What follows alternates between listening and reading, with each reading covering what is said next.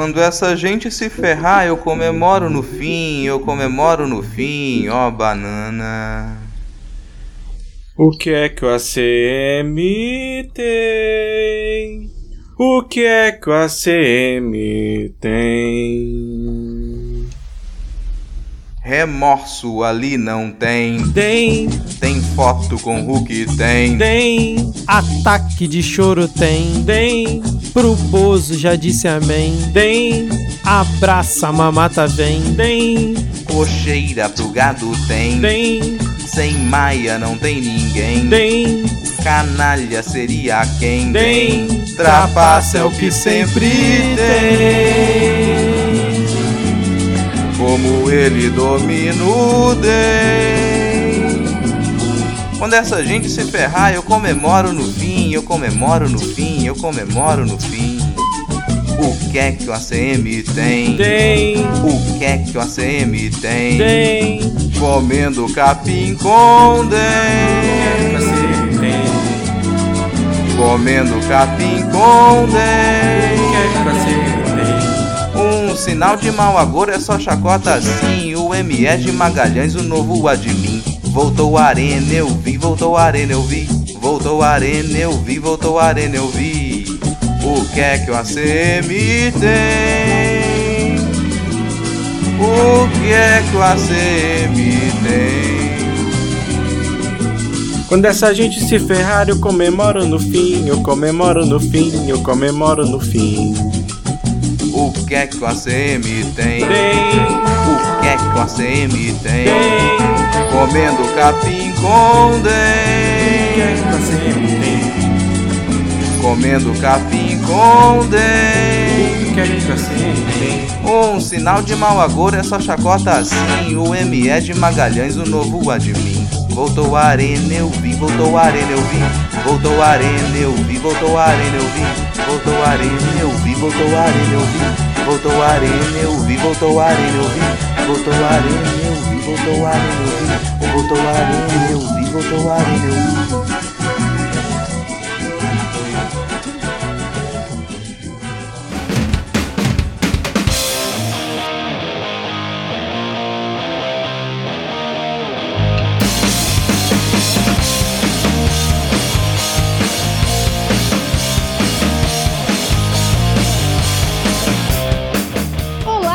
cidadão e cidadã, tudo bem? Eu sou a Tupa Guerra, falando diretamente do dia 9 de 2 de 2021 e estamos começando mais um episódio do Midcast Política, o nosso formato que traz informação, pistolagem e bom humor na medida do possível, né? Não tá tendo muito bom humor, mas debatendo fatos que ocorrem na última semana e que influenciam no cenário da política nacional. E hoje aqui comigo temos. De Ferrer. E aí, tudo bem, galera?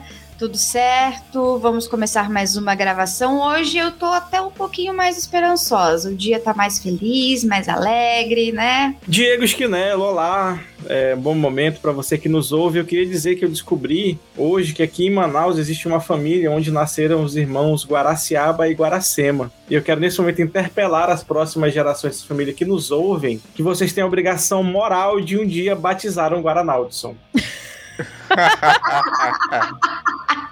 É, é, obrigado pelo, por me fazer começar o programa rindo, Diego, Rodrigo Hipólito aqui, falando de Vitória. E chove em Vitória, cara. Acabou a seca em Vitória depois de um longo ano sem chuva, que voltou a chover. E Capixaba não gosta de chuva, né? Capixaba não sai na chuva, então isso aqui ainda ajuda a manter o isolamento, porque as pessoas elas já não saíam de casa quando chovia normalmente. Agora elas ainda têm uma desculpa. Olha só que maravilha. A Rodrigo, chuva só- colaborando. Vocês não gostam de falar, vocês não gostam de gente, vocês não gostam de vocês gostam de alguma coisa? Aí. Cara, solidão, né? Reflexão, observar a praia num dia ensolarado, sem mergulhar também, porque o capixaba ele não cai na, ele não cai na água, ele só gosta de ter a praia ali pra fazer inveja em mineiro, só isso. É, vocês roubaram a praia dos mineiros só pra ficar olhando, é isso? Exatamente, cara, é um povo muito contemplativo. Tudo bem, Não, eu, é- entendo, eu entendo povos que gostam de ficar sozinhos, né? Afinal de contas, eu sou emo. Então eu entendo os capixabas. É bom, é bom. Mas hoje é dia de alegria, que hoje é aniversário do filho da Adi, do Bernardo, então vamos cantar parabéns. Em Vamos cantar 3, parabéns, 2, 1. Parabéns. Parabéns, parabéns, Parabéns, parabéns, parabéns, parabéns pra você. Parabéns. Muitos anos da Parabéns. vida. Jurassic O nome dos blocos mudou. O parabéns estranho, não. Nossa. Nossa, vou Ô, guardar gente. essa gravação pra quando ele tiver 18 anos dizer filho. Foi assim que a mamãe que eu tô parabéns pra você no trabalho dela, tá? Beijo, te amo. Mas ó, se você já faz parte dos 10 ouvintes, sabe como funciona a nossa dinâmica. Mas se você tá chegando por aqui hoje, nesse nosso formato, nós dividimos o episódio em dois blocos e depois a gente tem o Adivinha. E claro, no final, o nosso momento de salves e dicas culturais. Não, mas eu só acho engraçado que.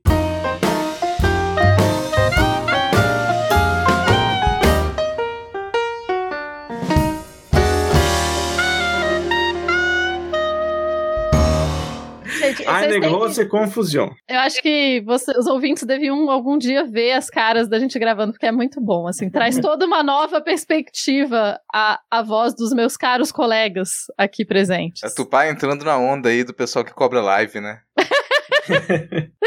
Bom, e já que, né, vamos aqui começar o nosso rolê principal. E essa semana a gente teve muita novidade na nossa querida, ou não, Lava Jato, né? Eu, será que dessa vez ela vai morrer? Será que dessa vez foi o fim oficial de verdade da Lava Jato? É, bom, a notícia que a gente teve hoje é que o Lewandowski liberou as mensagens para o Lula poder acompanhar. É, poder acompanhar parece que, parece que o Lula tá assistindo a Lava Jato, né? Não, as, as mensagens que foram é, conseguidas, a defesa do Lula conseguiu então acesso a essas mensagens. A gente deve, provavelmente nos próximos dias, receber mais notícias sobre o assunto. E de acordo com o Moro, ele fez tudo só para proteger o Lula. Que tudo que ele fez foi para proteger o Lula. Eu não sei como ele. Se ele. Au, não sei como que foi isso. É o modo Carol com K. A Carol com K botou isso na TV da gente, essa estratégia, e Sérgio Moro tá só replicando. É exatamente. Pô, demorou o quê? Cinco minutos de gravação pra aparecer a pauta BBB, né, cara? Assim, cara, a Lava Jato foi tarde, eu acho, foi tarde. Gente já tava contando aqui no, no- nos últimos episódios do, do ano passado, a gente já tinha apontado que ia fechou a Lava Jato em São Paulo, já tinha movimentação do Aras para tentar centralizar os dados que eles foram coletados pela Lava Jato, e isso é muito perigoso, muito perigoso você pegar toda essa informação e centralizar na- nas mãos do, do Augusto Aras. A gente não sabe o que, que ele vai fazer com isso, né? E certamente o grande interesse dele não é pegar isso e entregar para o PT, ter arma para poder anular o julgamento do Lula, não é essa a intenção. Tem- a- a- a intenção também não é a justiça pura e simples, né? É, o que, o que é justiça? Então a intenção não é essa, cara. Agora vai, fechou o, a casa mais emblemática da Lava Jato, que é a de Curitiba, ou tá pra fechar, né? Tá num processo de fechamento. E aí a pergunta que fica da Lava Jato, depois do que a gente já sabe, que ela é, arrebentou com parte do Brasil, ela cumpriu seus objetivos, mas ela ainda deixou muito caldo esquentando. Tem muitos dados coletados pela Lava Jato, tem muita articulação que ela fez, e para as mãos de quem que isso vai agora? A Lava Jato ela acumulou um, um grande poder durante esses anos de investigação e ele não vai desaparecer. Essa coisa de que morreu a Lava Jato, acabou o que ela causou, isso é um, um engano, assim. Um engano. O que está acontecendo é uma troca de mãos desse poder de investigação que a Lava Jato acumulou. E esse poder de investigação envolve muito dinheiro também. Envolve um poder de investigação que envolve dinheiro, é um poder que ele envolve controle político, ele sai das mãos dos procuradores de Curitiba e de imediato, aparentemente, vai cair nas mãos do Augusto Aras. Augusto Aras, que é um procurador-geral da República extremamente ilibado, dedicado à justiça, né? Ele que pediu investigação, você veja, do ministro da Saúde. Olha aí, pra você que chama de inventador-geral da, da República, not so much. É ironia, tá, gente? Só pra...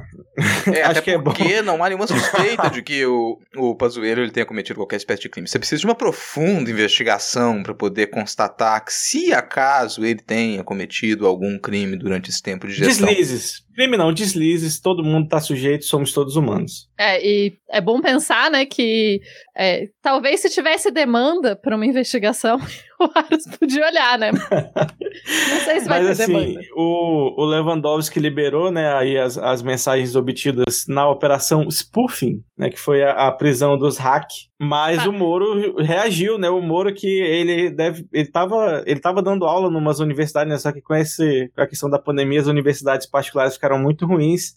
E ele tá, o pobrezinho tá tão difícil que a mulher dele teve que fazer a petição, né? Ele não tá podendo pagar advogados outros para o, não lembro agora, vocês lembram se, foi, se é o Faquinha ou se é o outro ministro que eles interpelaram? Enfim, eles fizeram a petição porque eu, dizendo que não era competência do Lewandowski liberar essas mensagens e aí dizendo que esse outro ministro tinha que desfazer o que o Lewandowski fez e não deixar eles terem acesso, a defesa do Lula ter acesso às mensagens, mas assim, se era só para proteger o Lula, que, que tem ter acesso às mensagens?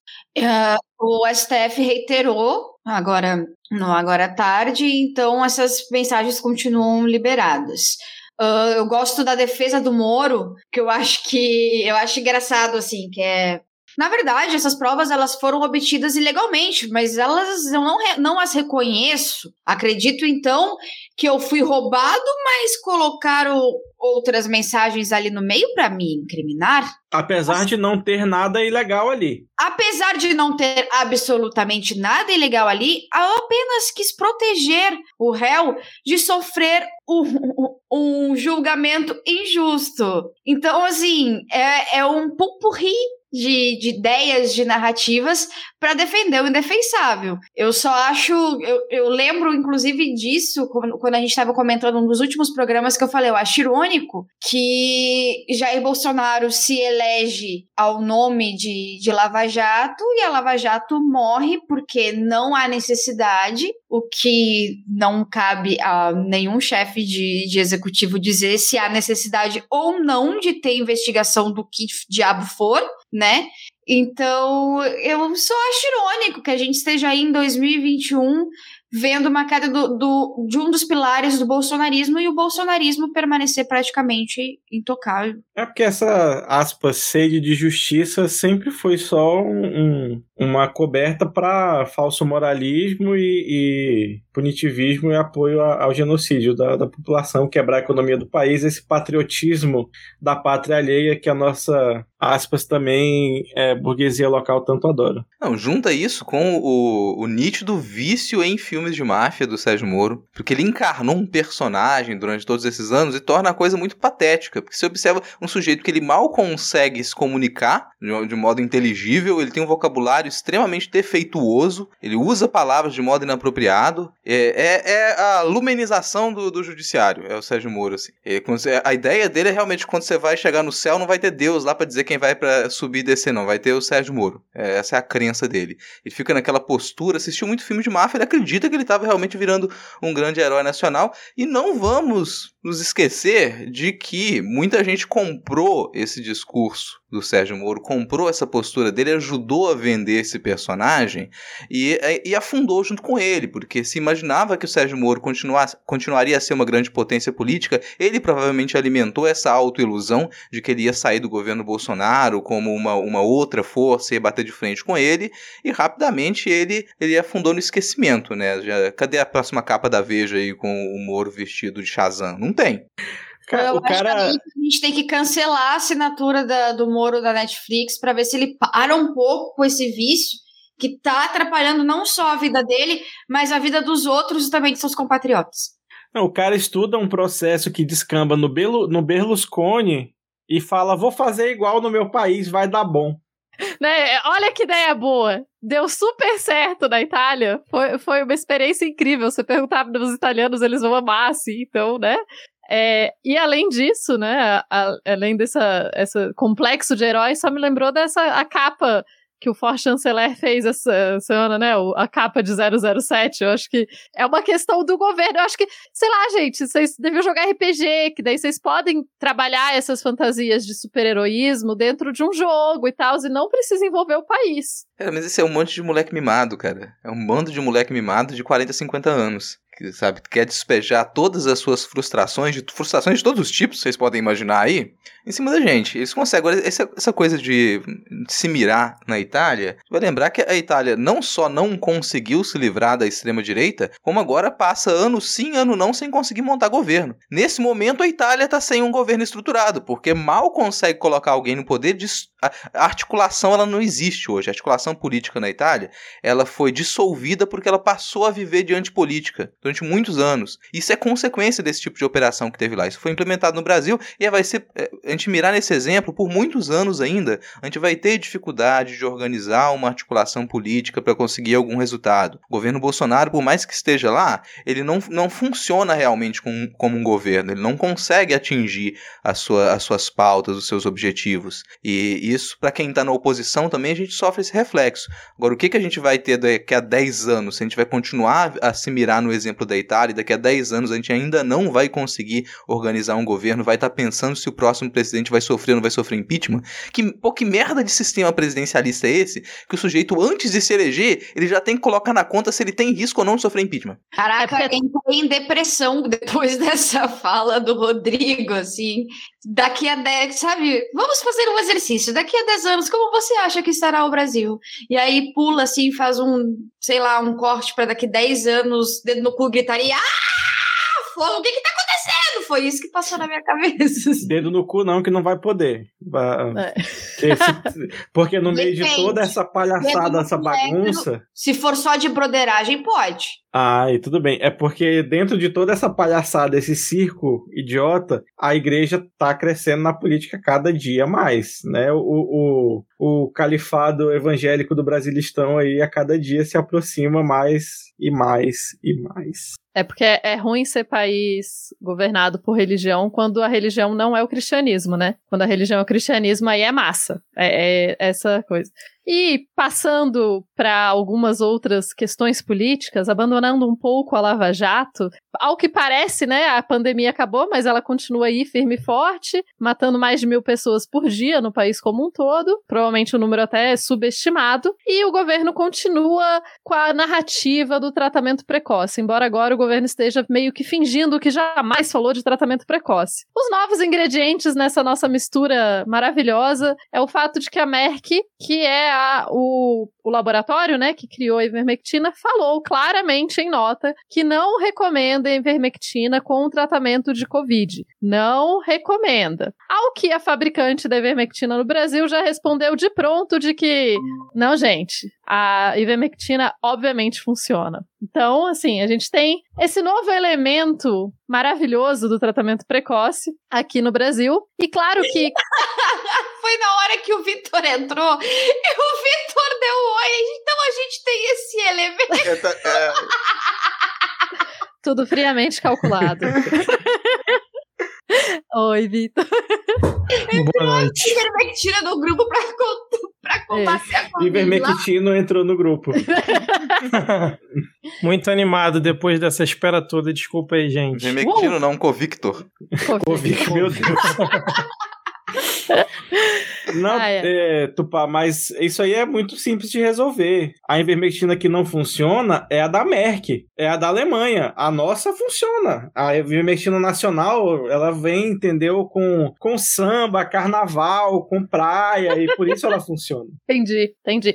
Inclusive, estão começando a sair estudos, né, é, um pouco mais detalhados sobre os efeitos é, colaterais dessa tomada desvairada de remédios aleatórios. Porque é basicamente isso, né? Tipo, parece que alguém sorteou ali, girou a roleta, pegou uns remédios aleatórios e falou: ah, galera, toma isso daqui. Então você tá tendo já casos de pessoas que vão precisar de transplante de fígado, porque sobrecarregaram o fígado com remédio, e etc, etc, etc. Ainda nesse lance de remédio, essa semana a gente ficou sabendo que a Secretaria de Saúde de Manaus tem 10 dias para informar o TCU se foi pressionada pelo governo a adotar e é, né, promover o tratamento precoce. Ao que aparentemente todos já sabemos que aconteceu, mas vamos ver aí como será a investigação em cima desse caso. Cara, precisar de 10 dias é, chega a ser até risível, porque eu, em 5 minutos aqui no Google, menos até, galera, menos, com uma internet boa, em segundos, eu acho,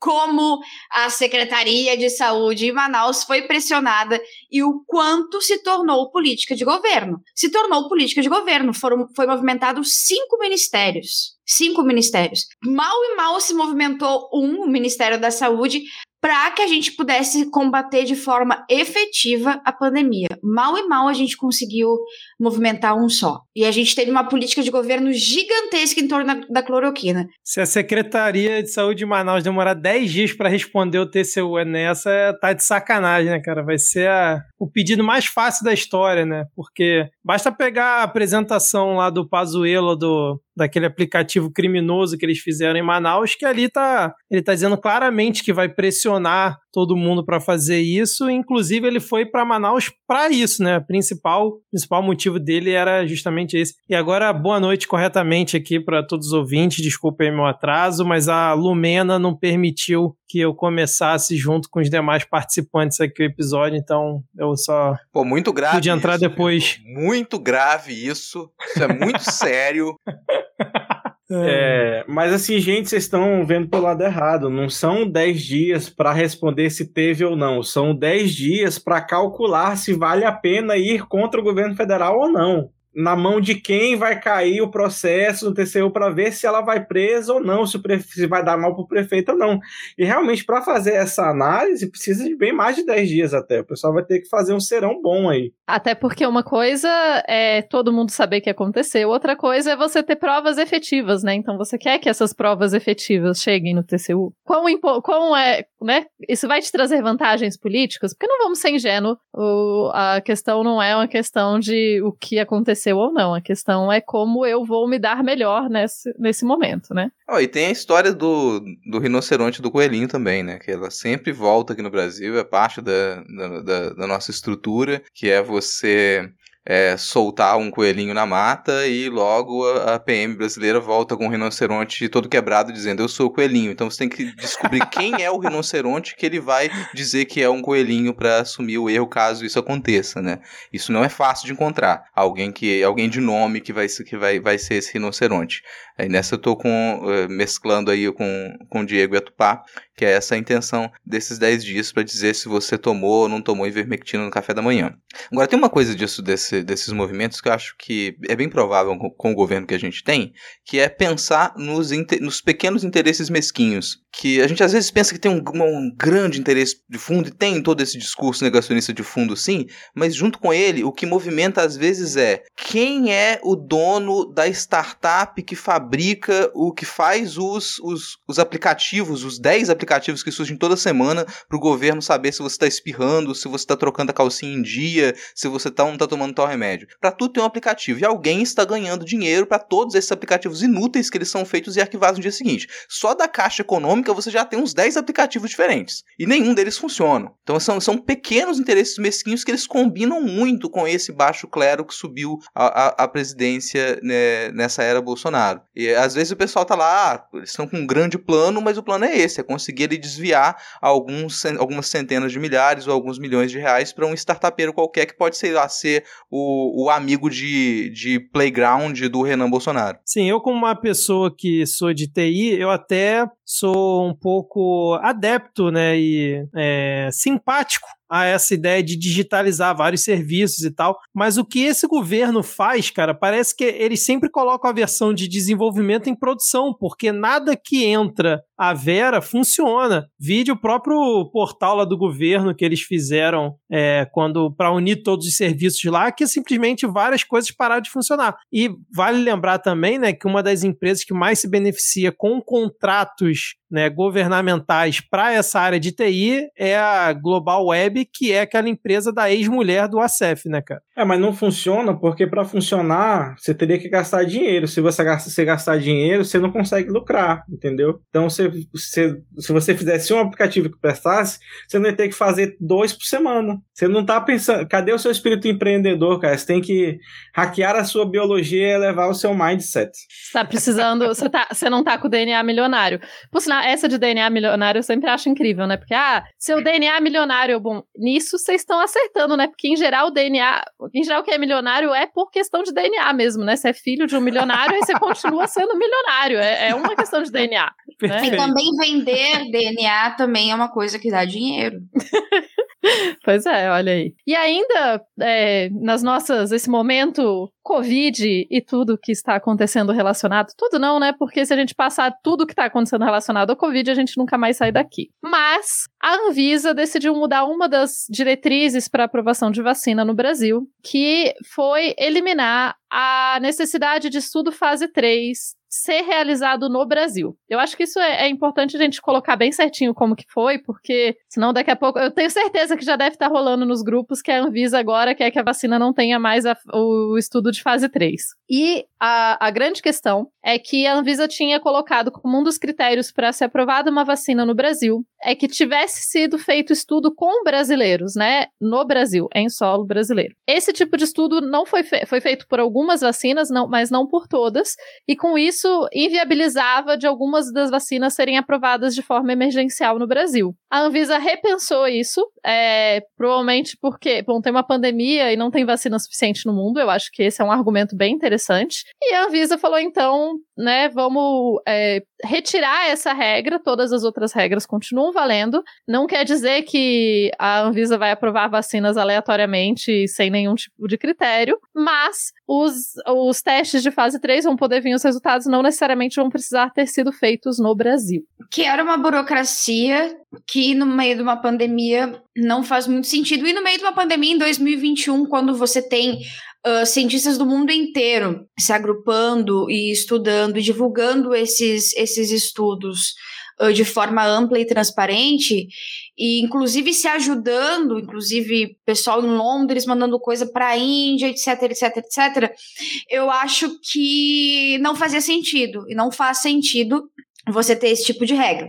Aí aqui, Caio, por que que tem sim mensagens dizendo que a Anvisa uh, tirou a obrigatoriedade da fase 3 como um todo? Porque a Sputnik não teve, autoriza não teve autorização para fazer os estudos aqui. E aí é uma briga também que está tendo pela compra de vacina no Paraná e na Bahia. E a Sputnik é um, é um, desses, é um desses imunizantes que não teve estudos de fase 3 aqui, mas que tem 91% de eficácia e já foi aprovada em outros países. E ela deve ser uma das primeiras beneficiadas dessa, dessa nova medida. Cara, mas a verdade é que isso aí foi um tremendo de um lobby lá dentro do Congresso, né, cara? A verdade é essa. Vamos lembrar que um dos diretores, não sei se é diretor-presidente ou, enfim, não importa, diretor executivo, do, dessa, dessa neoquímica, né, que é quem trouxe, vamos dizer assim, os direitos exclusivos da Sputnik para o Brasil, é aquele ex-deputado Rosso, Rodrigo Rosso, Rodolfo Rosso, alguma coisa assim, que inclusive foi candidato à presidência da Câmara na época ah, ali pós Eduardo Cunha, né? Então é, um, é uma pessoa de contatos, vamos dizer assim, né? E a minha grande questão é a seguinte: se fosse uma outra vacina chinesa, a da Sinopharm, por exemplo, será que teria é, tido tido esse lobby dentro do Congresso justamente para se aprovar uma lei dentro lá do Congresso, né, para permitir que isso seja feito e, consequentemente, meio que entre aspas, obrigar a Anvisa a reduzir esse prazo, porque óbvio que quanto mais vacinas para a gente, melhor. Mas por toda a pressão que rolou, né, que a, que a Neoquímica vinha fazendo, me parece que essa ação foi exclusivamente para atender um lobby em relação à Sputnik. Não sei o que, que vocês acham. Eu acho que faz todo sentido. Pode ter sido sim, eu não acompanhei os bastidores dessa, dessa negociação em relação à Anvisa e à Sputnik, mas a Sputnik não é a única que pretende se beneficiar dessa, dessa,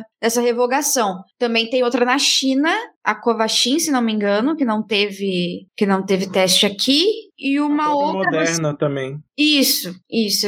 É, nome de, de farmacêutica a essa altura da pandemia a gente já tá misturando todo mundo, né? É, não, assim, faz todo sentido é, reduzir esse prazo, né? Não para cinco dias, como estão falando, né? Ah, se a, a, vacina for aprovada lá fora, em cinco dias tem que estar tá aprovada aqui. Eu acho que realmente é um pouquinho de exagero, mas essa de não exigir que a fase 3 seja feita aqui no Brasil, eu acho que faz todo sentido. Mas, cara, foi o timing, a questão toda foi o timing, né? Porque foi justamente logo depois desse grande interesse em cima da Sputnik, né, cara? Mas acho que depois daquela aproximação lá do, do Bolsonaro com o Putin, né, que o Putin elogiou o Bolsonaro, ele inflou o ego, acho que é aí que começou esse, esse namoro, né? Mas é, é bom lembrar que o, o Pro, eu não lembro quem da Rússia, mas acho que foi o secretário de saúde, né, que falou assim, ó, vocês estão aí reclamando que a gente não faz teste, mas quando a nossa vacina estiver funcionando, todo mundo vai querer, com teste ou sem teste. O que é uma verdade porque tá tendo uma pandemia, né? A verdade é essa. Assim, a verdade é que tá tendo a pandemia, a gente tá meio desesperado, mas também cabe dizer que agora a Sputnik sim é, tá com resultados e a Anvisa não vai aprovar ela amanhã, né? Eles vão analisar os resultados, enfim, tem todo um processo. Tem um, um outro bloco, vamos dizer assim, político, que os amigos, eles sempre estão assim, em evolução, né? Ganhando cargos, mesmo fazendo besteira, sendo é, execrado publicamente, a pessoa continua dentro do governo, continua ganhando cargo, né? É, é porque a, as coisas nem sempre, né? Elas não nem sempre elas estão atreladas a, ao que você faz. Ela tá atrelada a você ser amigo. E aparentemente é isso que vale mais aqui, né? Então, a gente pode dizer que um querido amigo da família do senhor energúmeno presidente, né, o Santini, acabou de ganhar um novo cargo. Exatamente, né? Ele foi, ele, para quem tá lembrar, né, é o José Vicente Santini. É, o caso dele é curioso, né? Porque naquela comitiva que o Bolsonaro foi visitar lá a Índia, acho que foi em 2000 foi 2020, né? Foi início de 2020. Ele tava, esse cara, ele era o segundo nome na Casa Civil, ele tava num, num outro evento e ele simplesmente pegou um jato da Força Aérea Brasileira para encontrar a comitiva lá no, do, do Bolsonaro na Índia, né? Ele, ele tinha ido pro, pro Fórum Econômico Mundial na Suíça. E aí, depois da repercussão, isso vazou pra imprensa, né? Depois da repercussão, o Bolsonaro falou que foi um absurdo que ele fez, que o cara ia ser exonerado, ia sofrer consequências e tal, apesar de não ser ilegal o que ele fez, mas foi muito imoral, se palavras do próprio Bolsonaro. Aí o cara foi exonerado no dia seguinte, acho que a gente até comentou aqui, né? Ele tinha sido nomeado para uma outra pasta, né? Que não da, da Casa Civil, e aí no, a repercussão foi ruim, o cara foi exonerado de novo. Aí descobriram que ele era amigo do Dudu, do Bananinho e tudo mais. E aí passaram alguns meses, ele ganhou um cargo de assessor especial de quem? Do Sinistro Salles, cara. Ou seja, o cara continuou no governo. E agora ele vai ocupar o segundo cargo mais importante da Secretaria-Geral da Presidência da República, né? Sendo subordinado apenas, obviamente, ao titular, que é um ministro interino, que é justamente a pasta que dizem que está sendo negociada primeiramente com o Centrão. É um cara que tem uma boa relação com a família Bolsonaro, vamos dizer assim. Né? Mas peraí, o crime dele foi andar de avião da FAB? E guardar no cargo direito do peito. A pergunta que eu faço é: o único crime dele foi andar de avião, avião da FAB? Ele não beijou um homem? Ele Crime- não crime fez não. I- Shower em- no carnaval? Imoralidade. Imoralidade. crime Essa não, foi pô. a imoralidade dele, mas O peraí. crime gente, dele foi amar demais a família Bolsonaro. Nós temos coisas muito piores acontecendo por aí e a gente tá preocupado com o Santini? Santini, por um acaso, eu quero saber, Santini cometeu homossexualidades? Incestos? Claro que não, porque Santini é um homem de família e, como tal, suas corrupções são muito menores. Mas respondendo o Vitor, ele foi para a Secretaria-Geral da Presidência da República porque é, é para não fazer nada, cara. O negócio tá com o ministro interino que não faz nada, sabe Deus há quanto tempo. Vamos, vamos lembrar do contexto Ninguém máfia, sabe para cara. que serve. contexto máfia, você é difícil de você sair chutando capanga no contexto máfia, porque depois que a pessoa ela tá muito entrosada ali, já tá há alguns anos próxima da família, se você simplesmente chuta a pessoa e não mata, é qualquer, é qualquer boca que ela abre ali num cantinho, você já está sabendo muita coisa, então. Então, pô, melhor dar um cargo do que matar. Pô, se pensar assim, a decisão é uma decisão super acertada. Aí você percebe como que a família Bolsonaro, ela se importa com a vida. Como que ela protege os seus, como que tem responsabilidade, porque você pega o sujeito lá, o sujeito sabe demais, ele é um risco pro país, pra segurança nacional. O que, que a gente vai fazer com ele? Vai prender? Não, vamos ser antipunitivista. Esse negócio de prender, não, a gente precisa de novas chances. O Santini tem uma segunda, uma terceira chance, porque é assim que a gente deveria lidar. Então agora ele tem. Ó, vamos ver como é que ele se comporta com um grande cargo de responsabilidade. É igual na escola quando a gente pega aquele aluno super bagunceiro, que você vai fazer o quê? Vai brigar com ele? Vai expulsar da sala? Não, fala, vem cá, Douglas, me ajuda aqui com a tarefa, vem cá me ajudar. Fica aqui sentado no meu lado direito aqui, pega a cadeirinha, coloca do lado direito e pronto. Resolvido o problema do Douglas. Se ao menos Adriano da Nóbrega tivesse tido o mesmo destino, né? Exatamente, cara. Mas sempre que o Rodrigo puxa a carta de vamos pensar no contexto da máfia, sempre funciona, cara. Realmente. É muito acertada essa, essa decisão. E além disso, né, gente, já que a gente está aqui falando de política, que afinal, né, esse é o objetivo desse programa. Mas. ou não, ou não. Vai saber. Mas então o nosso novo presidente, Arthur Lira, né, que está ali exercendo suas novas atribuições no cargo, chegou à conclusão que a melhor coisa que ele poderia fazer nesse momento, a gente tem que pensar que está acontecendo uma pandemia, né, é justamente impedir que a imprensa fique, né, expulsar a imprensa de onde a imprensa sempre ficou. É, cabe aqui uma questão rápida sobre a, a forma como a casa, o Congresso é, é construído, né?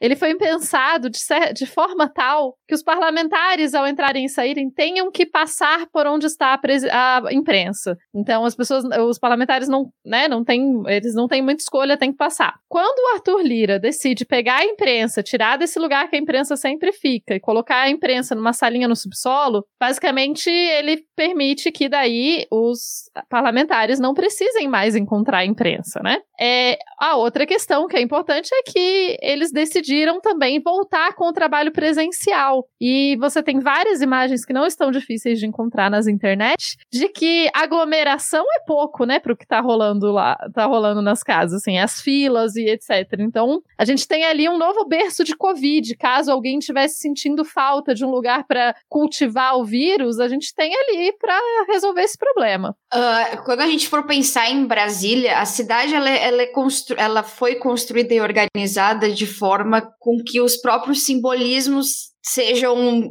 tipo assim, compreendidos por, pelas pessoas, né, pelos cidadãos. Então, ali dentro da casa, das duas casas, é, é a, a imprensa estar ali, ela é um simbolismo de que a imprensa, ela faz parte de um país extremamente democrático. No caso, se a gente for, for pensar sempre que, que Brasília e a, a, questão política da cidade ela foi construída em cima de simbolismos, simbolismos, o simbolismo que ele nos passa é o seguinte: foda-se. Foda-se vocês caguei, vão lá para baixo, tá calor, é um simbolismo caguei, muito nem forte. tem ar-condicionado. Que, ó, entendeu? É um dedo do meio. Esse é o simbolismo de Arthur Lira neste momento. E ainda mais se mantiver essa dinâmica de, de ser o lugar por onde se entra, vai ter que passar lá para beijar o anel dele na entrada, pedir, pedir benção, padrinho. Provavelmente.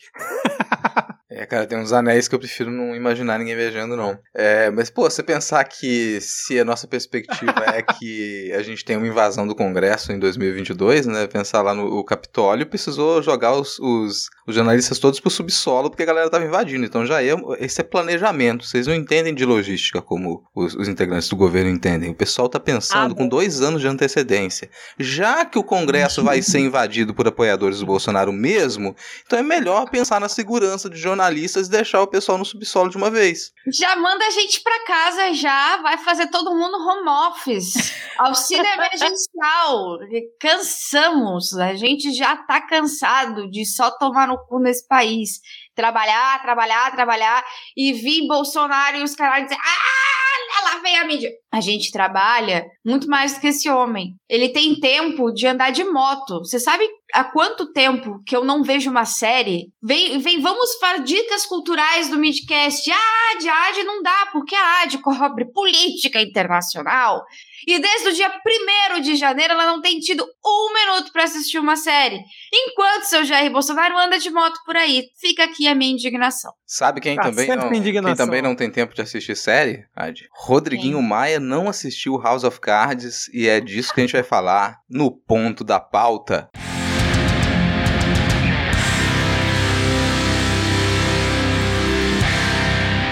Rodrigo Maia confiou, Rodrigo Maia colocou as suas mãos no fogo e as suas mãos agora estão cheias de bolha porque elas se queimaram. A gente acompanhou aí o processo de eleição da Câmara e do Senado e a gente percebeu que a candidatura do Baleia Rossi ela afundou, né? Ou melhor, o Baleia Rossi ele encalhou, o Baleia Rossi não conseguiu continuar a nadar. Isso porque... Ou como o Twitter antigamente baleou. Baleou, Baleia Rossi baleou, principalmente porque o DEM ele abandonou barco. O DEM deixou Baleia Rossi na mão, deixou Rodrigo Maia na mão. Rodrigo Maia ficou putíssimo com isso. E o, talvez o grande articulador dessa movimentação do DEM foi o ACM Neto. ACM Neto, presidente do DEM, ele articulou para que uh, os os congressistas do DEM eles fossem liberados para não votar pela, pela direção do partido, para que eles pudessem votar pelos seus próprios interesses, e os interesses dos parlamentares do DEM, eles já ficam muito explícitos, eles jogaram com o dinheiro do Planalto, eles jogaram com o dinheiro das emendas, eles jogaram com cargos,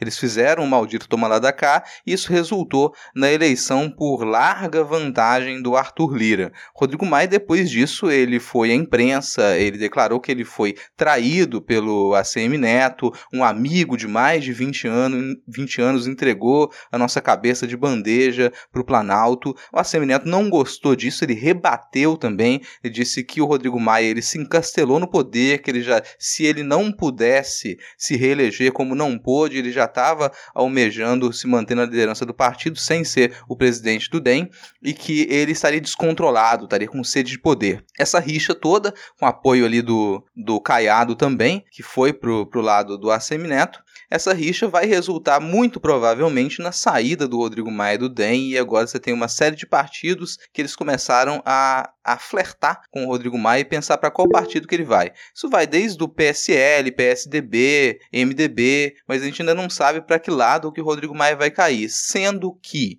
essa desarticulação do DEM, ela também representa muito para futuras candidaturas em 2022. Vamos lembrar que a gente já tinha uma articulação do Dória para tentar fazer uma frente frente, junto com o DEM, MDB e o PSDB, para poder formar uma centro-direita que batesse de frente com o Bolsonaro. Isso agora o Dória vai ter que repensar completamente a sua candidatura e outras candidaturas possíveis, como a do próprio Rodrigo Maia ou a do Mandetta, também está cogitando se ele vai para o MDB, se ele vai para o Republicanos. A gente está com essas discussões agora, mas o fato é que o DEM implodiu e a implosão do DEM significa muito para qualquer movimentação que você tenha no Congresso Congresso, Senado e na Câmara. O DEM ele é um partido que ele tinha uma grande capilaridade e agora ele vai se dissolver. E se o Rodrigo Maia, a grande preocupação dele é claro, né, se ele vai conseguir até manter o seu, o seu mandato, porque ele não pode simplesmente sair de um partido, esse, é, a cadeira dele pertence ao partido. Então esse é o cenário que a gente tem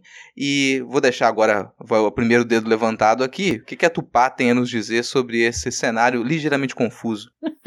É, eu só, eu só tinha a dizer que, para a surpresa de zero pessoas, o, o, o DEM foi trair aí os interesses pessoais e o dinheiro falou mais alto. Eu estou absolutamente chocada com esse momento. E, eu, na verdade, eu fico chocada o Rodrigo Maia ficar chocado. Eu acho que isso que eu fico mais chocada. O DEM é tipo aquele crush, assim, que, ah, mas ele traiu todas as antigas namoradas. Ah, mas comigo vai ser diferente. Não vai. Não vai. Fica já o alerta também. Não vai. E o ex também não volta. Não volta, tá, gente? Fica aí momentinhos só para não dizer que passou em branco a gente falar do DEM sem lembrar que DEM é PFL, que era a Arena. Caso você tenha esquecido aí da nossa paródia pra cá. É, essa gente boa, essa gente decente e legal que junto com o MDB e o PSDB vinha formando a hemorroida da democracia brasileira nos últimos 30 anos. Inclusive, você, que para quem for acompanhar isso em, na, na, grande mídia, você vai encontrar um monte de texto de articulista político no Estadão, na Folha, que vai ressaltar o grande, o grande grande legado desses partidos que eles se originaram da arena para a redemocratização. E, e, esse grande legado é, por conta desses partidos que eles se dissolveram da arena, formou todos esses partidos de direita, de extrema direita, de centro-direita que a gente tem hoje no Congresso, eles nasceram dali, do partido de base da ditadura militar. São os filhotes da ditadura. Todos esses partidos, eles é que sustentaram uma péssima redemocratização no Brasil. Eles que permitiram que a gente não tivesse uma justiça de transição, por exemplo exemplo, sabe? Esse, são esses parlamentares, esses partidos que eles formularam em grande parte a nossa Constituição. Então, todas aquelas travas que a gente tem na Constituição para não ter conseguido fazer essa justiça de transição vem desses partidos. Esse é o grande legado deles. E no fim das contas, eles continuaram na base de todos os governos, inclusive dos governos petistas. Todos, todos os mandatos do PT eles tiveram ali como, como é, sustentação esses partidos de centro-direita e de extrema-direita que faziam a base da ditadura também. Né? Então não se surpreendam agora quando todo mundo fica assustado quando esses partidos eles começam a entrar em briga interna. Essa briga sempre aconteceu, mas sem esses partidos unificados, você realmente não consegue ter uma boa articulação no Congresso. A gente ainda vive num presidencialismo de coalizão, sem que esses partidos eles sejam minimamente organizados, não há governo que consiga levar pauta nenhuma para frente. E qual é o grande risco que a gente tem agora?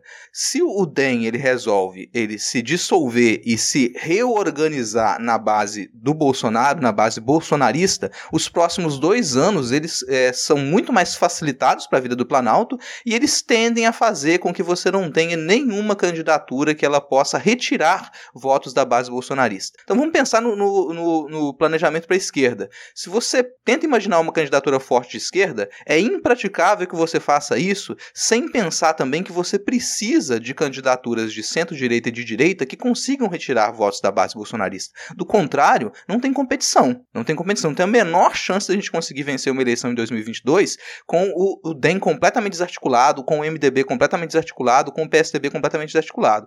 Tentar imaginar a esquerda só no campo da esquerda, que a gente vai ser autossuficiente conseguir conquistar o coração dos brasileiros e brasileiras, sabe? É, é, é mais do que inocente, é estupidez. Então a gente tem que estar tá muito preocupado com o que está acontecendo com esses partidos que, que são oposições a nós. É, e vale lembrar que a esquerda ganhou um total de zero vezes sem o apoio desses partidos, né? Então, assim, esses partidos que compõem o tal do centrão, né, que se fala, é a, a, base da vida deles é o fato de que eles desconhecem o conceito de oposição. Eles basicamente estão sempre no governo para sempre estar tá lucrando. E isso não foi diferente nos governos do PT. Isso não foi diferente em nenhum momento. Então, assim, é, a gente vê a articulação e vê eles se desarticulando, é, tem um perigo para a própria formulação da democracia. Até porque, né, quem que vai, como, enfim. E, ai, pra, e para além da, da importância deles no cenário nacional, essa importância só existe porque eles são os partidos que têm a maior capilaridade. Né? Eles têm muita prefeitura, têm muito governo de estado, e é isso que, que no fim das contas chama voto e vira, né?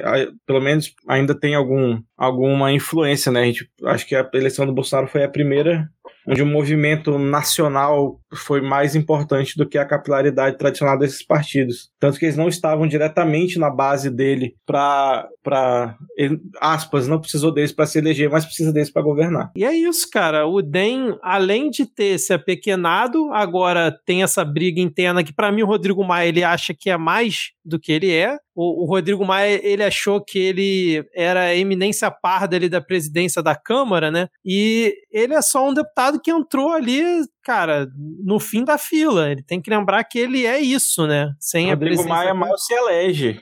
Exatamente, exatamente. Então, assim, o Rodrigo Maia é isso. E o ACM Neto já tem um tempo que ele é basicamente o dono ali do. um dos donos do partido. Não dá pra falar que o DEM tem um, um dono, né? E ele, cara, sambou na cara do Rodrigo Maia. A verdade é essa, né? E, agora até o Caiado, cara. O Caiado, Caiado que no início lá da, da pandemia tava di, discutindo com o Bolsonaro, né? Batendo no Bolsonaro, depois voltou a ser amigo do Bolsonaro, batendo agora no Maia também. Ele claramente está ficando cada vez mais isolado, mostra que o apoio que ele tinha, eu sinceramente ainda não entendi muito bem de onde vinha, né? O porquê a, a figura do Rodrigo Maia era a representação para o Centrão e companhia, porque ficou claro agora que ele, ele, ele não ele tinha. na presidência da Câmara, só por não, isso. Não, era o não, eu sei, mas por. não, eu sei, mas por que, que ele era a, a figura que concentrou tudo isso lá em 2019, entendeu? Uhum. Porque, porque agora ele mostrou que ele não tem o carisma para poder, é, por exemplo, fazer o sucessor dele. Então, assim, qual era a conjuntura que naquela época produziu isso? Talvez porque ele já era o presidente da legislação anterior e tal, não sei. Mas agora o Maia caiu na realidade. E é isso. E para aquela galera que achava, não, Rodrigo Maia tá querendo é, repaginar né, a imagem dele para tentar vir como candidato ou vice né, em 2022, é, essa aí é a realidade. Só digo uma coisa: só tem o príncipe suíço, o Nostradamus moderno.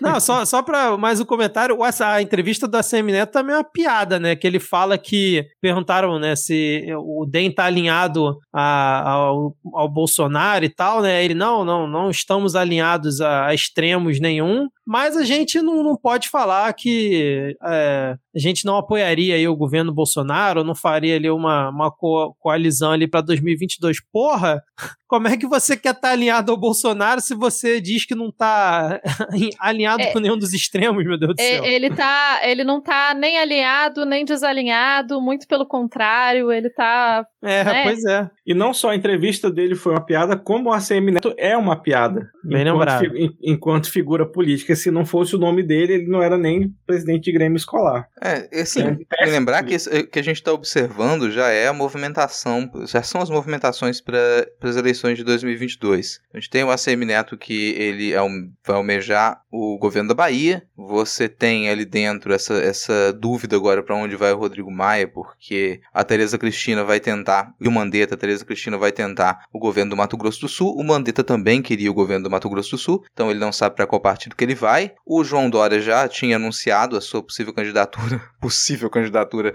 para a presidência da República e contava com a articulação desses partidos que se dissolveram agora. E, e por mais tosco que pareça, o DEM realmente estava postando as fichas em conseguir uma candidatura do Luciano Huck. E essa, essa era uma das cartadas do Maia. Só que agora essa candidatura ela se torna quase impossível, porque boa parte do DEM vai para a base bolsonarista. Então você não tem essa candidatura do Huck. Você provavelmente vai, vai ter uma nova articulação do Dória com o que sobrar desses partidos puxar alguns desses parlamentares. Quem trocar de partido vai tentar puxar muita gente para o PSDB e fazer um PSDB mais forte. Estou imaginando que essa vai ser a estratégia do Dória. Vamos tentar reerguer o PSDB. Foi hoje, se não me engano, ontem à noite ele fez uma reunião, fez um jantar com as lideranças do PSDB e ele se propôs a assumir a presidência do PSDB falou: Eu posso, posso salvar vocês? Vou me colocar aqui não, na né? presidência né? do PSDB. vou, vou, estou, estou fazendo esse esforço tão enorme. É, porque eu gosto muito de vocês. Porque certamente. Em honra a história desse partido.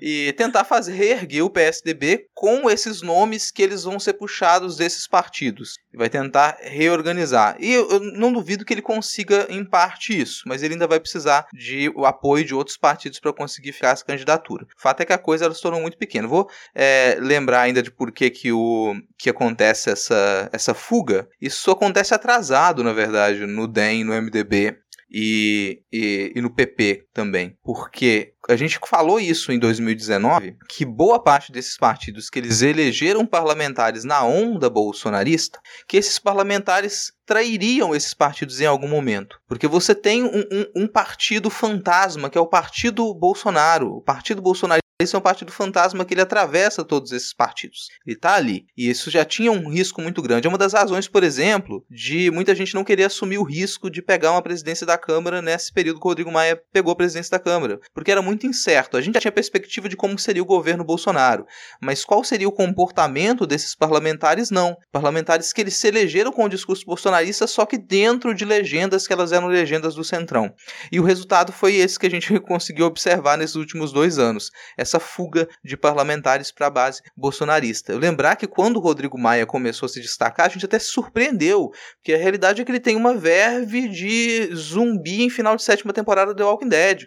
Ele não consegue se articular e falar muito bem, ele é uma pessoa lenta, ele não, ele, ele não consegue ter uma conversa que entrose os outros parlamentares. Ele foi realmente um boi de piranha ali. Jogaram ele para cima desse, nesse momento e era a expectativa que ele fosse cair em algum momento e caiu agora, né? Agora uma coisa coisa que eu achei engraçada da Semineto mostra o pragmatismo dele, né? O cara tinha acabado de se reunir lá em Brasília, né, para dar o golpe ali no Rodrigo Maia e virar boa parte da bancada do DEM pro Lira. Aí o cara foi pro aeroporto para voltar pra Bahia, meu. Os, os apoiadores do Bolsonaro xingaram ele de quanto foi nome, comunista, safado, ladrão. E o cara de boa ali, cara, sem problema nenhum. Pô, vai se importar com essa gente que tá ali xingando ele? Pelo amor de Deus, né, cara? Tem coisa mais importante para fazer. Cara, saiu umas pesquisas recentes aí. Acho que o Vitor acompanhou até alguns desses números. Que saíram, saíram pesquisas da XP e PESP, do Poder Data e do Instituto Ideia. Vou te confessar que eu não confio muito em nenhum desses institutos para pesquisa, né?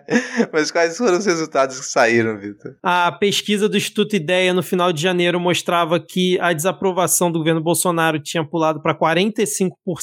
Aí no início de fevereiro veio a pesquisa do Poder Data, que é ligada ali ao Poder 360, né, o portal, mostrando que estava em 48%. E agora, é, questão de dois, três dias atrás, do dia que a gente está gravando, a pesquisa XP e PESP mostrou que o ruim ou péssimo do governo oscilou ali para 42% e os que consideram boa ou ótima caiu de 32% para 30%, que até o pessoal está falando né, que é a, a boca de jacaré, né, enquanto ali a desaprovação vai subindo, já nas últimas duas pesquisas a aprovação vai caindo. E, como sempre, é muita gente associando isso à questão do do fim do auxílio emergencial, que é o Bolsonaro vai voltando para aquele patamar que ele já tinha antes, né, por volta dos 30%, que é o que muita, muita gente acredita que é ali o, o núcleo duro dele, que é realmente ter pelo menos um terço do eleitorado. Aí, o Rodrigo não confia muito nessas pesquisas, eu também fico meio com o pé atrás, né? Principalmente porque a gente já falou isso aqui outras vezes, é, essas pesquisas são feitas, estão sendo feitas exclusivamente por telefone. Mas aí, cara, do jeito que a coisa tá, a gente tem que se agarrar em alguma coisa, ter fé em, em algum número, porque tá difícil, cara. Além de toda a pandemia e de tudo que esse governo apronta, agora é, parece que as pautas no Congresso vão tentar passar a boiada aí nesses, principalmente aí nesses primeiros dias, como a gente tinha comentado também semana passada, vide aí o que está acontecendo hoje aí no Congresso em relação à independência do Banco Central e, e outras pautas. Né? Eu sugiro a fé do número 8, só para Eu ia falar que não é, não é nem falar que eu não, não confio nas pesquisas, mas se teve, se teve um grande perdedor nas últimas eleições, tanto as eleições presidenciais quanto as municipais, e as eleições dos Estados Unidos também, quem perdeu foram as pesquisas, cara. As pesquisas elas conseguem continuar falhando, elas continuam errando. E aí você tem que se perguntar por quê? Por que que, que, por que, que essa, essa metodologia de pesquisa não tem funcionado, não tem conseguido apresentar pra gente um cenário mais próximo da realidade? É, eu tenho alguns chutes. Nesse caso, por exemplo, um dos elementos que eu acho que deveria ser considerado para a gente poder analisar a queda de popularidade do Bolsonaro é saber dos, dos respondentes dessa pesquisa quem votou e quem não votou no Bolsonaro em 2018. Porque a gente está lidando com um cenário polarizado. Quando você lida com um cenário polarizado, você precisa considerar de onde vem aquela resposta. E faz toda a diferença você pensar se a pessoa que votou no Bolsonaro em 2018 continua ou não continua a aprovar o governo. E aí você consegue fazer uma análise. Isso falta nessas pesquisas. Foi uma das coisas que foi criticada no ano passado, quando a Folha estava lançando algumas pesquisas dessas por telefone e se, se perguntaram: ah, peraí, mas vocês fazem essa pergunta para as pessoas, mas não apresentam esse dado? Porque uma das perguntas que a Folha fazia era em quem você votou em 2018. Mas na hora de apresentar os resultados não apareciam esses números. É difícil de você analisar. Não é que aqueles números ali não reflitam uma realidade, não reflitam o que foi coletado. Mas para analisar você precisa de outras informações.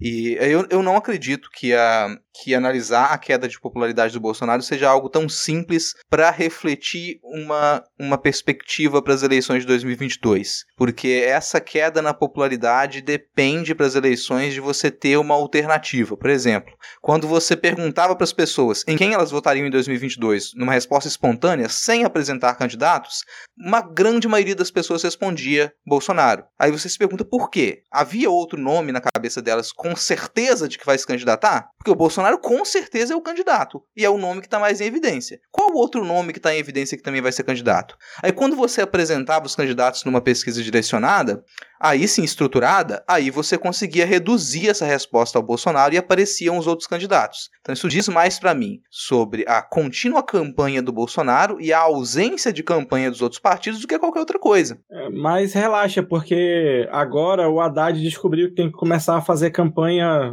mais de três meses antes da eleição, então tá tudo certo. Mas, mas vai ser vai... ele mesmo? Vai ser ele mesmo? ou ele Não, com certeza. Você viu aquela página lá que eu mandei no grupo, aquele Twitter que tem quatro seguidores, que foi criado no dia que eu mandei o print? Tá tudo certo, vai dar bom, cara, confia. Cara, porque, mas assim, se você parar pra pensar, o Lula ele também tava fazendo campanha uh, um, dois anos antes, né? Com, a, com as carreatas que ele tava fazendo, né? Até depois que veio a questão da prisão. Então, é, eu acho que o, o grande problema aí é, é meio um, é o método, né? Porque o PT, cara, basta você ver, por exemplo, a, as carreatas que tiveram né, contra o Bolsonaro recentemente, e em Brasília, é, uma delas, eu não sei se as duas foram puxadas principalmente por partidos de esquerda e o PT ali no, no, no comando, né? Tudo bem que é um contexto de pandemia e tudo mais, mas o grupo que a Glaze Hoffman conseguiu reunir ali na esplanada para fazer ali o discurso dela, acho que dá uma boa demonstração de que o PT, cara, não seguiu o conselho do Mano Brown, né, ali de 2018, que é voltar para a base, cara. Continua falando ali pro mesma parcela, parece que não aprendeu nada nesse meio tempo. Então, assim, isso que o Rodrigo comentou de mostrar um nome viável, eu, assim, a gente está longe, tem muita coisa ainda para acontecer, mas, cara, eu não consigo acreditar que o Haddad vai ser um nome viável para 2022, mesmo com tudo que o Bolsonaro fez. Assim, é triste eu ter que falar isso, mas eu não consigo enxergar ainda, tirando por várias pessoas que eu conheço que votaram no Bolsonaro e, entre aspas, se arrependeram, apertando 13 num segundo turno Bolsonaro Haddad, sinceramente. E, e, só, só complementando aqui que nessa pesquisa XP e PESP eles fizeram né, a intenção para 2022.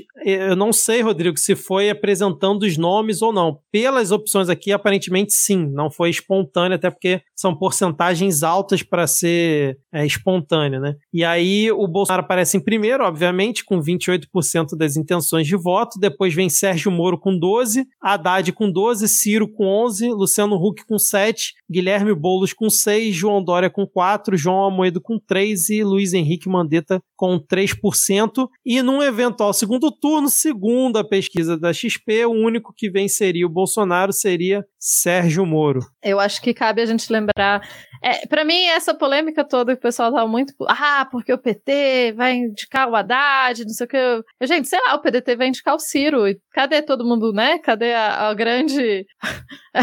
Cadê a gente ficando muito, muito puto porque o PDT É porque o PT é a grifinória da, do Brasil. É, é o protagonista vermelho, entendeu? Ele, tudo, só o que ele faz importa. Só o que o PT faz importa, né? Tipo, enfim. Eu fiquei com muita preguiça dessa história toda. Eu sei que eu ah, fiquei, e tipo... cirismo é religião do, do isento, cara. Não tem como, assim. O pessoal, se, se qualquer. qualquer aparece, não aparece o nome do Ciro, vem um cirista, brota no bueiro para poder te falar do Ciro. É um negócio impressionante. É o pessoal. E falando em Ciro Gomes. e com uma rosa no nickname, né? Agora é né, com o emojizinho da rosa ali no nickname. Agora. não, eu queria só comentar uma, uma notícia que não é tão política, mas é muito política no fim das contas. Foi que a FUNAI tentou mais uma vez acabar com os direitos indígenas essa semana, né? É, a FUNAI está controlada por pessoas que efetivamente estão tentando de várias formas acabar com os direitos indígenas, e eles tentaram mudar a forma como alguém se, se auto-reconhece como indígena. Cabe aqui um ponto da gente dizer que a Constituição brasileira é, reconhece a autodeterminação dos povos indígenas. Então, quem tem que achar que, que um indígena é indígena é o próprio indígena. Você, você não tem que ter nada com isso. O que a FUNAI fez, a FUNAI, desde o começo do governo Bolsonaro, está tentando de todas as formas acabar com os direitos indígenas. Uh, é, é, legal a gente pensar que. Legal não, né? Mas enfim, os indígenas tiveram que recorrer ao STF para garantir é, direitos básicos que a FUNAI deveria é, de assistência durante a pandemia, porque o, a FUNAI estava se negando a levar insumos e outras coisas para aldeias. E é... a gente, quando fala básico, está falando tipo água, comida. Não, é nem, não, não chega nem a falar da, de remédio, coisa para Covid, não. É, foi esse nível. É, o, o, STF teve que dizer para a FUNAI que a obrigação da FUNAI é cumprir a, o, o, que a FUNAI já deveria fazer, né? Então, assim, o, o, absurdo não, tá, não é só. E a FUNAI baixou uma resolução com três novos, quatro critérios para determinar quem pertence ao, ao quem, quem é indígena, né? O critério número um deveria ser vínculo histórico e tradicional de ocupação ou habitação entre a etnia e algum em algum ponto do território soberano brasileiro. Cabe lembrar que muitos indígenas foram arrancados de sua família crianças é, isso não os torna menos indígenas. A gente, e eu não tô falando de 100 anos atrás, tá, gente? Eu conheço pessoas que foram retiradas dos seus pais quando crianças para serem criados em colégios é, brancos. Então, é, negar que essas pessoas são indígenas porque Alô, eles não Damares. Foram... Ah, hum. Já ia mandar um beijo para ela. Bom, então é, esse primeiro ponto já não faz nenhum sentido. O segundo ponto seria consciência íntima declarada sobre ser índio, que é a autodeclaração, que é o único critério que deveria estar nessa lista. O 3, origem e ascendência pré-colombiana. É, bom, né? Enfim.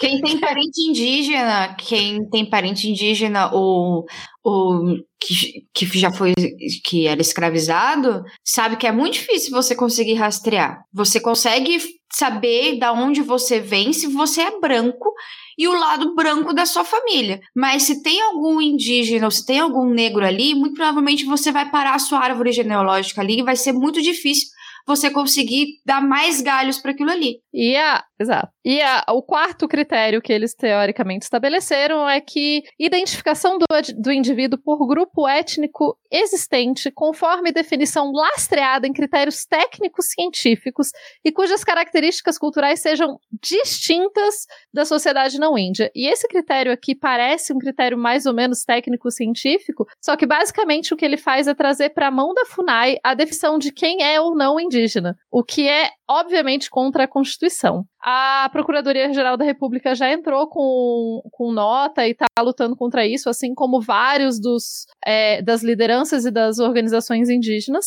É, esse é mais um ponto, porque desde que esse governo assumiu, eles estão tentando argumentar de que o governo só tem que dar assistência para povos indígenas que, que vivam em áreas que já estão demarcadas. Cabe lembrar que o governo não demarca novas terras, isso significa então que basicamente todos os povos indígenas que não vivem numa área que já está demarcada demarcada não teriam direito a nenhum dos direitos que eles têm. Enfim, então a questão da autodeterminação é mais um golpe que o governo tenta dar e é, com a principal justificativa de que, com isso, nós estamos tentando evitar fraudes, porque as pessoas estão tentando se passar por indígenas para conseguir direitos indígenas. E as organizações indígenas então respondem: vocês têm dados quantas pessoas estão fraudando o sistema para a gente saber se esse tipo de medida se justifica? É, a resposta é: não, não existem esses dados. É, as próprias organizações indígenas também dizem: nós não, não sabemos desse tipo de fraude, esse tipo de fraude não está acontecendo. E a FUNAI, então, criou criou é, essa, entre aspas, esse argumento que pode parecer relativamente técnico para quem não conhece o contexto,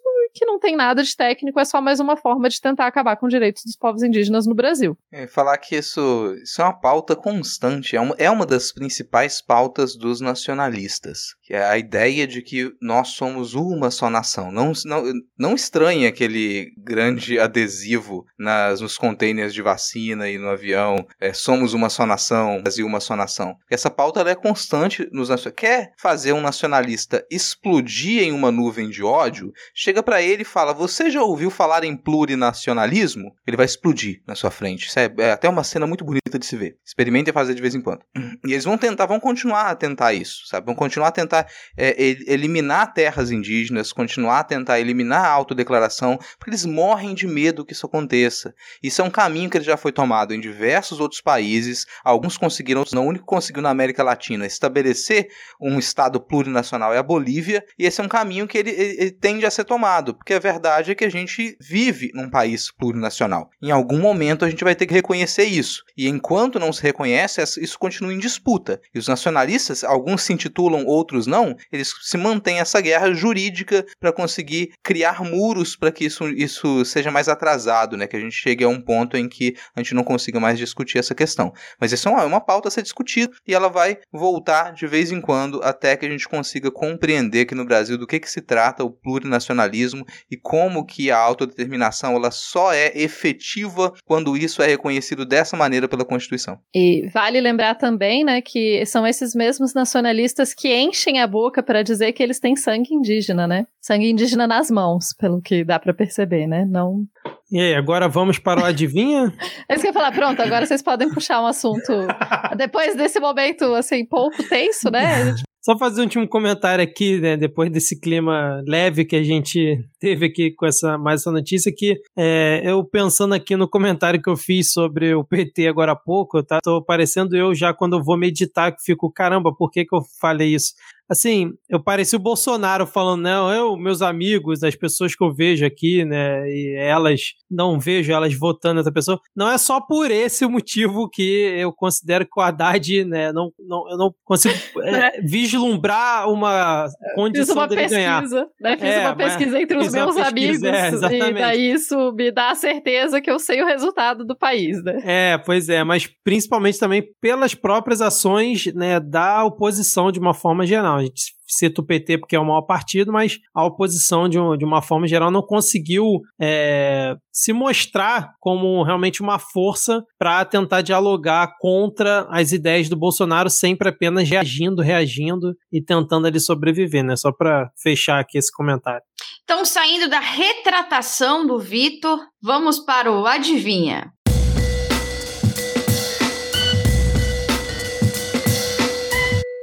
Semana anterior a gente falou sobre uma festa do Arthur Lira com mais de 300 pessoas sem máscara aglomeradas dançando boate azul e outras músicas bregas. Bom, a gente fez aqui um bolão para saber quem é que ia pegar a Covid primeiro, pois graças ao SARS-CoV-2 ele sincronizou aqui direitinho com a nossa gravação do Midcast para a gente poder dizer que a ganhadora aparentemente é a Tupá, porque a Tupá jogou sujo, a Tupá falou vários. assim, tipo, foda-se, na real, qualquer um.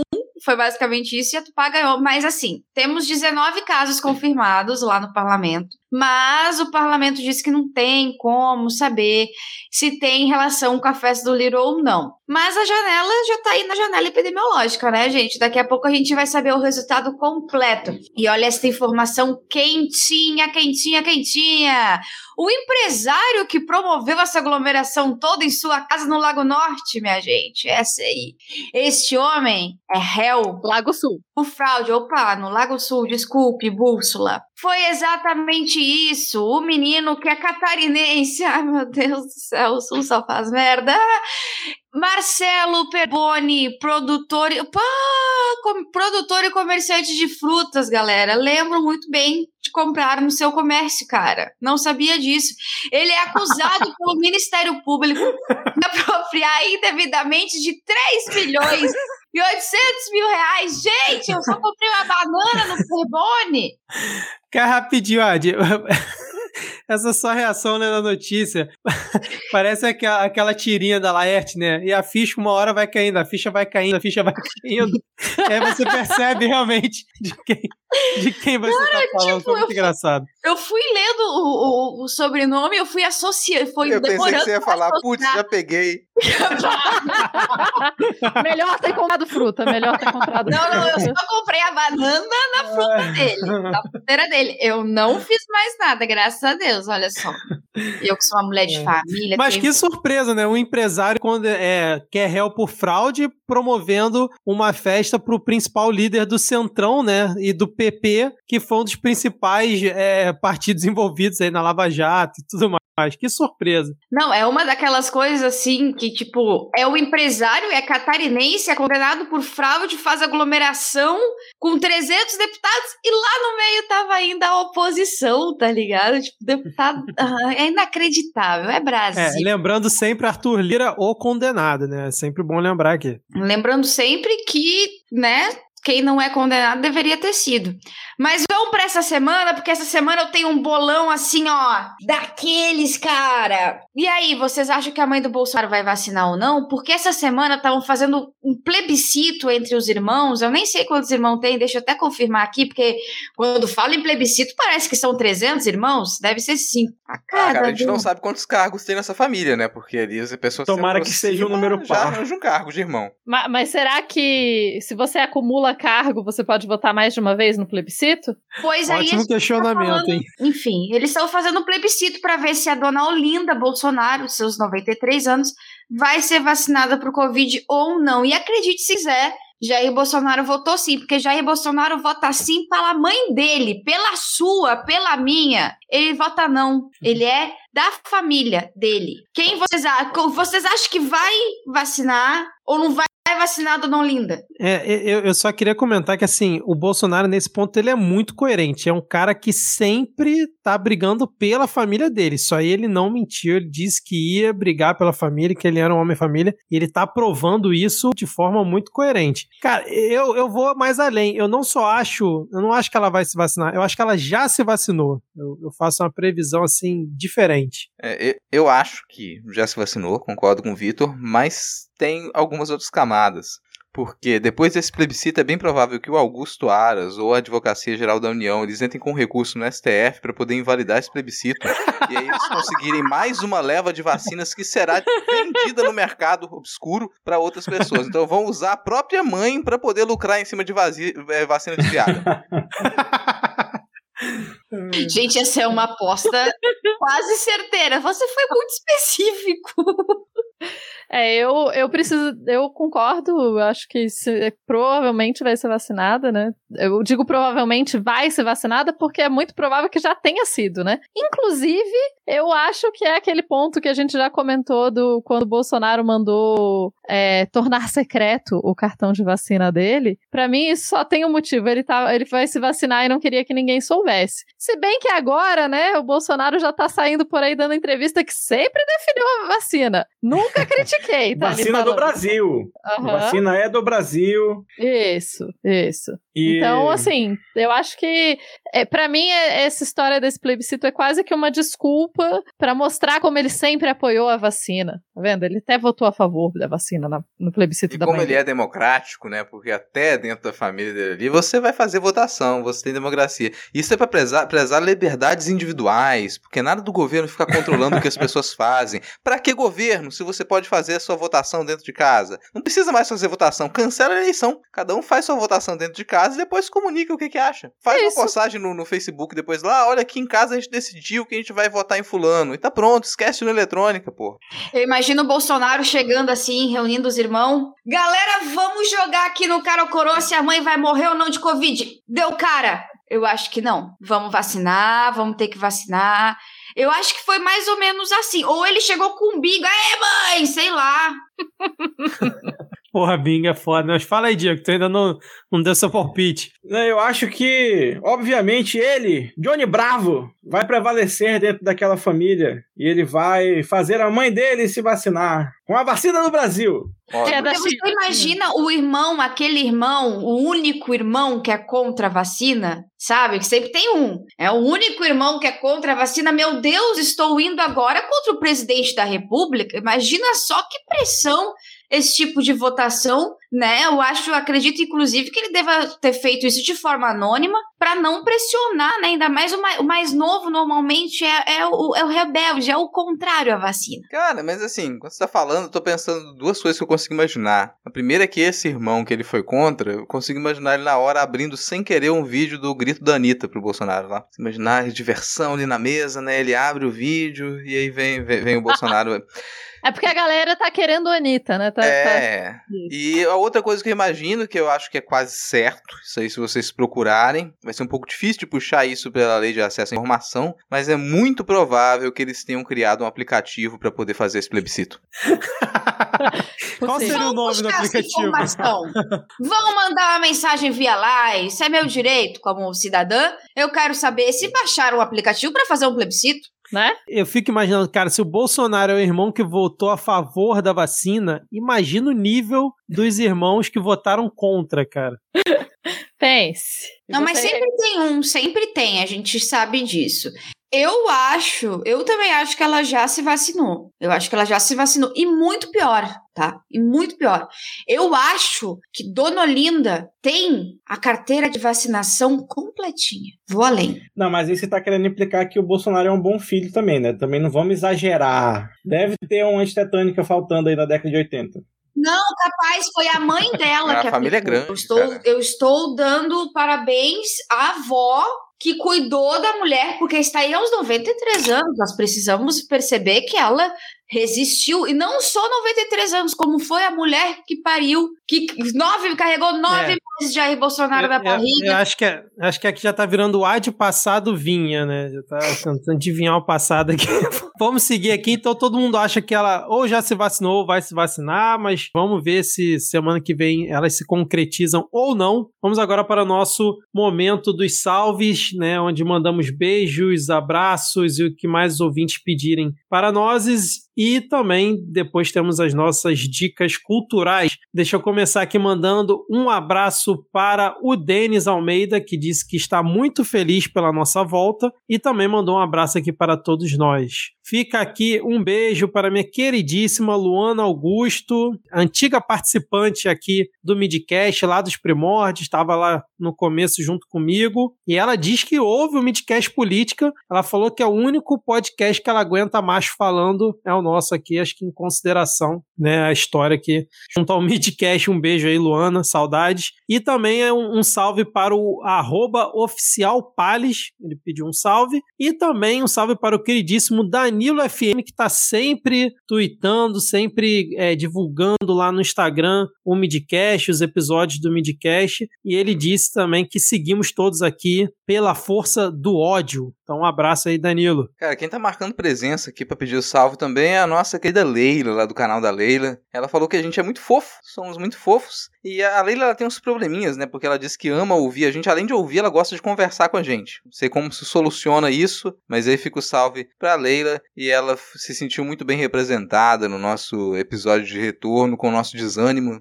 Esse é o clima todo mundo bem desanimado. Vou mandar um salve aqui também pro arroba EmGreveFC, que pediu aí um alô pros pseudoatletas do podcast Código 61, Newton, R9, Elnobio, Cadu e Alan. E o meu último salve vai para arroba Marins, que fez aniversário no último domingo, dia 7. Então é hora aí dos parabéns para as 41 primaverinhas Lá. de arroba Parabéns. Marins. Bora lá? Parabéns, Parabéns. parabéns pra você. Os aniversários. Felicidade. Para, para, para. Muitos Anos anos. de vida. Cadê aquele, cadê aquele parabéns? Que grande ideia. Um Cadê aniversário o parabéns gaúcho? Eu tô com saudade dele. verão. Como é que é mesmo, hein? Ai, ai. Parabéns. Parabéns. Parabéns.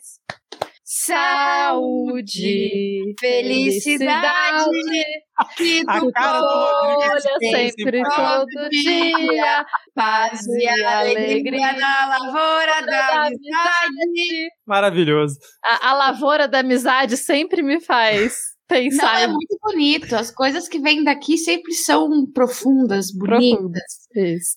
E aproveitando, né, que estou aqui, então eu quero mandar um salve para arroba Carol Acrespo, que falou que ela, ela quer um beijo do Diego e quer dizer que ama o Ipala lindona no perfil dele. Então, Um Diego. beijo, Carol A Crespo, eu também amo. E obrigado. O arroba Devitor J, que é um abraço sem coronga e com muita força do ódio do nosso coraçãozinho. Então, o abraço sem coronga fica para depois da vacina, né? Esperamos. E a força do ódio esteja sempre com você. E claro, também um salve para arroba Queen the Castle, é, que quer um beijo se tiver sobrando. É, eu acho que não precisa ficar se preocupando, não. Beijo sobrando, beijo, beijo é um negócio que não gasta, a gente pode mandar vários, então vários beijos pra você. E ela fala que tá muito. Que alegria ter o Midcast de volta. A gente também tá quase feliz de estar de volta. É que não- a gente não fica feliz de acompanhar as notícias, mas a gente fica feliz de ver de falar com vocês. Então, Gente, faz é uma quase um ano que a gente tá em quarentena. Se tem uma coisa que tá sobrando, essa coisa é beijo. Arroba underline MRCLL, acredito já isso, porque o LL às vezes parece I. Um salve pro Marcelo, é LL, o Marcelo, ele mesmo, pra Fernanda, lá de Vancouver, no Canadá. A Ana Mazaro também pediu pra ela, que ela vai ficar com o coraçãozinho dela quentinho. Que bonitinha. Esse arroba aqui eu não vou falar porque parece um bagulho meio alemão com, umas, com uns números depois, que pediu um abraço, um beijo de todos nós. Pediu também para a gente mandar para Paula DCS e um feliz aniversário pro meu filhote e para ele também, para este menino com este com este arroba gigantesco e confuso. Parabéns! Vamos lá, vamos lá, gente. Parabéns! Para você, Parabéns nossa querida, muita Parabéns. Muitos anos de vida. E alegria na lavoura da amizade. Esse foi, assim, é porque tá- a gente tá juntando as vozes pra soar como alemão. Já que ela falou que o arroba era Arroba. quando Arroba junta Das Crampos falando ao mesmo tempo, 4200, vira um, um grande ouvinte nosso, um grande ouvinte nosso. Arroba das Krampus, é, né, ali representando esse Natal terrível com o monstrinho de Natal, o Krampus. Parabéns. Muito bom, menino Krampus. Arroba Ponto Ruge confessa que pula as paródias. Poxa vida, Ponto Ruge. Mas adora o podcast e estava sentindo falta. É, e um beijo para todos nós, em especial para a menina Adi Ferrer. Essa aí, essa aí doeu, porque a gente aquece a música, aquece a voz o dia inteiro, treina e tá, pra poder vir fazer uma apresentação digna de Grammy. Mas tudo bem, a gente conversou, eu e essa menina, pelo Twitter hoje à tarde, ela me disse que o ouvido dela é um pouco sensível com muito talento, então ela prefere pular. E eu consegui entender. Eu, eu também fico um pouco nervosa com gente bonita, gente muito talentosa e tal, entendo. Ai, ai. Seguindo aqui, o sempre presente jornal Ataque pediu um salve para o jornal Ataque e disse: PS, a casa ficou um brinco ouvindo o midcast semana passada. Parece que fiquei meses sem arrumá-la. Que bom, né, cara?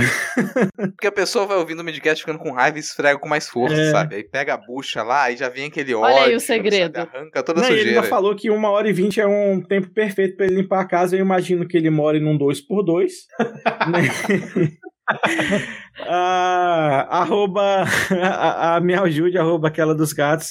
Queria mandar um beijaço na boca do Midcast com um papel filme para não pegar é, Covidson da entidade Midcast e, e agradeceu e que nós é que agradecemos. Eu ia falar que falando em beijo aí, né? Fica aquele lembrete pra todo mundo, todos, todos solteiros que estão aí na, na quarentena, saudade de, de beijos, que a Flor de Lis tá namorando e você não.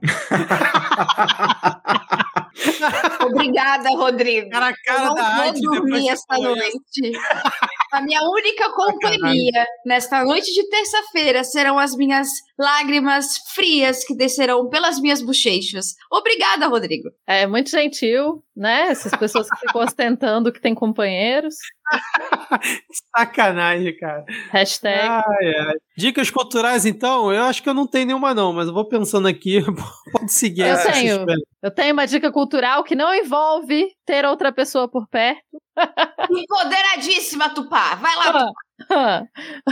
bom, no caso, eu comecei a assistir um desenho muito bom chamado Kipo.